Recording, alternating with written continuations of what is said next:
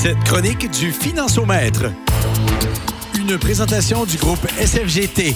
289 rue Baldwin à Quaticook, 819-849-9141.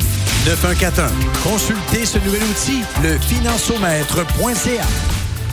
Du groupe SFGT, c'est David Thibault, comme à chaque mercredi, le financiomètre du groupe SFGT, 16h11 précisément. Comment ça va, mon cher David? Ça va très bien, malgré le malgré le fait qu'on n'a on pas des super bonnes nouvelles au niveau des marchés financiers hein, de ces derniers temps.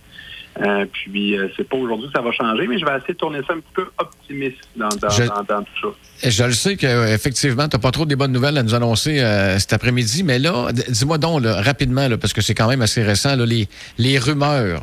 Tu me diras si c'est suffisant pour que le marché euh, s'excite un petit peu ou ça prend vraiment des, des gestes concrets, mais rumeurs de pourparlers entre euh, la Russie et les États-Unis concernant le conflit en Ukraine. Est-ce que ça peut avoir un effet euh, rapido presto sur, sur le marché? Définitivement, dans le fond, les la plupart des investisseurs, qu- qu'est-ce qu'on voit dans les marchés boursiers actuellement? C'est une panique généralisée. OK? Euh, donc, euh, lorsqu'on on a plus de gens qui veulent retirer que des gens qui veulent acheter, ce que ça fait en bout de ligne, c'est que la valeur chute. Même si, disons, il y a des profits générés par des entreprises, euh, les gens font fi de ça et nécessairement euh, euh, paniquent et même s'ils ne devraient pas le faire, là, et sortent leur argent du marché. Puis ça, ben, ça fait chuter la valeur de, de- de la bourse. Donc, des bonnes nouvelles comme ça, où est-ce qu'on a finalement des pourparlers, ben, ça peut être très, très, très positif sur les marchés financiers. Je ne veux pas faire peur à personne, mais ce que tu viens de me dire là, c'est les symptômes, c'est les premiers symptômes de ce qu'on a vu en 1929. Là. Écoute, j'irai pas jusque-là. Je te dirais que le, le- le marché boursier, là, c'est euh, l'équivalent d'une grosse boule de stress. OK? Donc, euh, les gens, euh, malheureusement, euh, sont excessivement excessifs au niveau des marchés financiers et euh, ça cause de l'euphorie d'un côté, mais aussi euh, des, euh, des craintes euh, exagérées de l'autre. OK? OK. Euh, puis nécessairement, c'est ce qu'on connaît depuis le, le temps de la COVID. OK? On a eu une euphorie euh, positive suite à la COVID, puis là, ben là, on a une euphorie négative actuellement, une- un peu une correction de tout ça. Euh, D'ailleurs, c'est actuellement là, ce qui nous fait peur dans les marchés, euh, ben, ce qui, qui affecte beaucoup les marchés depuis le, le dernier trimestre, je vous dirais, c'est euh, cette fameuse crainte de récession-là qui semble être de plus en plus euh, réelle, c'est-à-dire que même la, la Banque royale euh, prévoit que le premier trimestre de 2023 euh, va être en récession. Une récession, ce que ça veut dire, c'est qu'on va avoir trois mois consécutifs avec nécessairement un, recul de l'économie. Donc, l'économie euh, s'en va pas du bon bord, on recule. Euh, ça, ben, c'est sûr que c'est causé pas causé par l'inflation en soi, parce que l'inflation, justement, c'est un peu l'inverse de tout ça. Hein? Une augmentation trop sévère de l'économie, c'est causé grosso modo à, dû l'augmentation des taux d'intérêt. Donc, c'est une récession qui est contrôlée à la limite, qui est voulue par la Banque du Canada. Pourquoi? Parce que l'économie était trop euh, montait trop rapidement. OK? Euh, donc, la seule petite différence qu'on est capable de noter pour une des premières fois depuis les derniers replis qu'on a connus dans le passé, c'est qu'on on prévoit que le taux de chômage va peut-être augmenter d'un point, un point et demi, peut-être deux dans le maximum. OK? Euh, Puis ça, c'est très peu parce que souvent, on a vu le taux de chômage doubler. Là. Euh, donc, même à un taux de chômage à 7% c'est dans nos meilleurs scores des 20 dernières années. Exact. OK? Euh, fait que c'est pour ça qu'on on, on croit nécessairement que le- la récession va être euh, malgré tout de courte durée. Fait que ça, c'est la, la bonne nouvelle dans tout ça. Ben, effectivement. Moi, euh, ben, moins, longtemps, moins longtemps que ça dure, de toute façon, euh, plus vite. Comme je te dis, le, le retour à la normale, c'est rendu que c'est même plus un luxe. Là. On, on veut pas grand-chose. là. On veut juste que ça soit pas trop pire. Mais on le sait qu'on dirait qu'on s'en va dans le mur. là. Ben, je pense que cette récession-là va être difficile pour euh, deux classes de personnes. Ceux qui, malheureusement, vont perdre leur emploi. Euh, mais là-dessus, on est assez peu nombreux. Ça, c'est la bonne nouvelle. Puis la deuxième euh, catégorie de personnes, c'est ceux qui ont des plus faibles revenus, malheureusement, parce que euh, nécessairement, la, la hausse des coûts OK, l'inflation qu'on a subie, ben, elle affecte beaucoup plus les gens à, plus faible revenu que ceux qui en ont beaucoup plus dans leur poche. Hein. Donc, puis je vais, je vais, inclure à ça les, personnes retraitées, là, qui, eux, malheureusement, n'ont pas vu leur rente nécessairement de retraite augmenter, ont vu leur REER diminuer, puis nécessairement leurs dépenses augmenter. Fait que ça, c'est perdant, perdant et perdant. Effectivement. Euh, Eux autres, qui ont hâte que ça revienne tranquillement, pas vite, là, parce que c'est pas drôle. Là. Il y en a qui, qui, qui doivent paniquer solide. Là, puis je comprends l'angoisse financière en arrière de ça. C'est quasiment tout ce qui te reste pour ta retraite. Puis tu, fais absolument rien. Puis tu vois ça descendre. Ting, ting, ting, ting, ting, ting, ting. Donc, première des choses, on va essayer, suite à, cet euh, effet-là, je vais essayer d'être euh, optimiste puis de donner quelques petits conseils. La première des choses, c'est que, euh, premièrement, l'inflation, on s'en va du bon bord. C'est-à-dire que là, depuis les deux derniers mois, on réduit l'augmentation. Donc, on n'augmente plus le taux d'inflation, on le baisse. OK? donc, l'indice du prix de la consommation est en, est en repli. On est encore élevé, là. Euh, on a passé de quasiment 8 à 7. Là. On a perdu 0,5 là, euh, par mois. Ce qui voudrait dire que peut-être au mois de janvier, on pourrait se retrouver quelque part autour de 4 à 5% de taux d'inflation. Euh, donc là, on revient à des, c'est pas encore normal. C'est pour ça que ça va, va falloir attendre autour du mois de mars, avril, avant de voir un, IPC là, qui soit plus normal.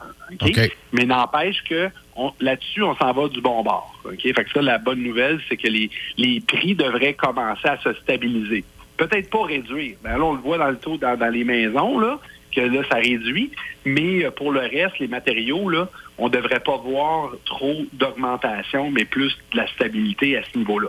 Ça, c'est la première des bonnes nouvelles. Tu en parleras aux consommateurs euh, de farine qui ont dû faire un cristitso euh, avant hier, puis c'est épouvantable, ça a doublé. Je pense qu'il y a juste la farine d'Escobar qui n'a pas eu d'inflation. J'ai pas vu le taux de la farine d'Escobar dans les derniers temps.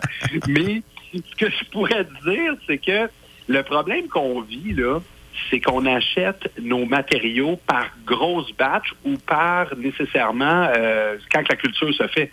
Tu comprends?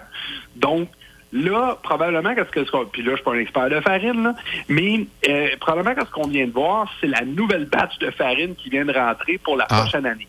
Donc, la farine qu'on a produite cet été, par rapport à la farine qu'on a produite l'été prochain, ben c'est normal qu'il y ait une bonne hausse. Là. Ben, c'est pas normal, mais c'est un impact direct de ce qu'on a vu. Par contre, ça va être la farine de 2023 qui, normalement, devrait être meilleure que celle de 2023. Elle a besoin d'être bonne, oui. Oui, elle a besoin d'être meilleure. Là, je te parle pas de celle de l'Escobar. Non, non, non, non, non, en épicerie, en épicerie. Euh, mais on pourrait en parler à notre, notre épicier, voir si on peut pas travailler sur des marchés, alternatifs. Euh, Les gâteaux seraient plus le fun à manger. exact, exactement. Dernière petite chose. Là, euh, moi, je commence, ben, je commence. depuis, je te dirais, un mois, j'ai de plus en plus d'appels de mes clients. Puis ça, ben, c'est ce que je voulais parler pour finir, c'est que faire de nos placements dans une période comme celle-là. OK? Puis euh, moi, ce que j'ai le, goût de te sortir, c'est un beau petit graphique là qu'on nous on utilise beaucoup en, placement, puis que dans mon expérience, euh, se, révèle souvent réel. OK? Donc, on a des phases d'émotion boursière. OK? Quand que le marché est en quand les clients sont en euphorie, là, euh, puis qu'il y a un emballement généralisé, normalement, c'est le point culminant, puis c'est culminant des, des, marchés financiers, puis c'est là qu'il y a le plus de risques. ça, je le voyais là depuis euh, décembre. En décembre, les gens étaient tellement optimistes au niveau des marchés financiers. Moi, j'avais des, des gens qui étaient hyper conservateurs, qui tout d'un coup voulaient investir tout pour le euro puis dans le Bitcoin. Là, je me disais, oh boy, boy, boy, ok. Fait que là, les gens sont un peu euphoriques. Puis ça, c'est souvent un signe que les marchés sont trop hauts. OK? Euh, puis la raison, c'est que les gens répondent à une émotivité positive, achètent de façon non réfléchie et euh, nécessairement, ça va se refléter à un, moment donné dans les marchés financiers. C'est d'ailleurs ce qui s'est créé. On a passé en, dans un stade d'anxiété, de déni, de crainte. OK? Ça, je te dirais que c'est euh, avril-mai. Désespoir, panique, capitulation. Là, là, je vous dirais, là, on est entre la capitulation et le découragement. C'est le sentiment que je reçois de mes clients. Je te dirais qu'il y en a qui sont déjà rendus au step du découragement. Là. Oui, exactement. C'est euh, Puis je le ressens. Puis d'ailleurs, euh, on a eu une, étude, euh, c'est bizarre parce que pendant que j'écrivais toutes mes notes pour faire notre article, j'ai un article du devoir qui dit qu'un Canadien sur quatre était tellement déprimé, ne croyait plus dans les marchés financiers, puis nécessairement voulait sortir son argent de là. Un sur quatre. C'est ça, là, moi, j'appelle ça du découragement slash dépression. OK? Euh, bon, ça, là, dans, les, dans l'historique des marchés financiers, c'est le point culminant d'occasion de placement. C'est là que c'est le temps d'acheter. Oui, mais c'est ça. Faut avoir... Moi, on m'a toujours dit, à chaque fois que ça drop les marchés, le big time, t'attends, t'attends, tu pognes le creux de la vague, là, là tu t'achètes, t'achètes, t'achètes, puis là, t'attends que ça remonte. Le problème, c'est qu'il faut que t'en ailles quand même de coller pour l'acheter, même si c'est bien bas. Il est là le problème. Mon, point n'est pas de dire qu'il faut se trouver le nouvel argent si on n'en a pas. Là. Le, principe, c'est si on n'en a pas, on n'en a pas. Mais c'est surtout pas de sortir. Exact. La pire chose qu'on peut faire, c'est de sortir. Parce que nécessairement, ce qu'on vient faire dans un moment comme celui-là, c'est qu'on vient de, euh, de capitaliser notre perte. C'est une perte fictive, ce qu'on a connu dans les marchés financiers. Voilà. Au moment que tu ne sors pas les marchés, elle n'est pas perdu cet argent-là. Ça peut revenir. C'est quand tu sors que nécessairement elle est perdu. Donc, dans cette période-là, où est-ce que c'est le temps d'acheter, la pire chose qu'on peut faire, c'est de sortir notre argent. Vous comprenez? Parce que là, c'est sûr que tu perds. Cet argent-là ne sera jamais repris. Exact. Euh, puis, il y a une autre étude qui, qui, cite un peu euh, les marchés financiers. Tu sais, les marchés financiers sont pas... Euh, ils réagissent, oui, aux nouvelles qu'on voit directement, là, des nouvelles financières, mais ils essaient de prédire ce qui va se passer dans les six prochains mois. Donc, tu sais, ils n'ont pas attendu que la récession elle arrive pour que ça chute. Ils ont nécessairement fait chuter le marché boursier en prévision de la récession. Donc, qu'est-ce qui va se passer quand la récession va vraiment arriver? Bien, ils sont ben là, ça va recommencer à, reprendre. OK? Puis malheureusement, les clients vont être encore en dépression slash découragement. Puis nécessairement, euh, je suis prêt à gager que ma période REER 2023 va, va nécessairement rentrer moins d'argent que la période REER 2022. Pourtant, ça ne devrait pas. OK? L'émotion ne devrait pas nous affecter, puis nécessairement, on devrait continuer à investir de la même façon qu'on l'a fait dans les dernières années.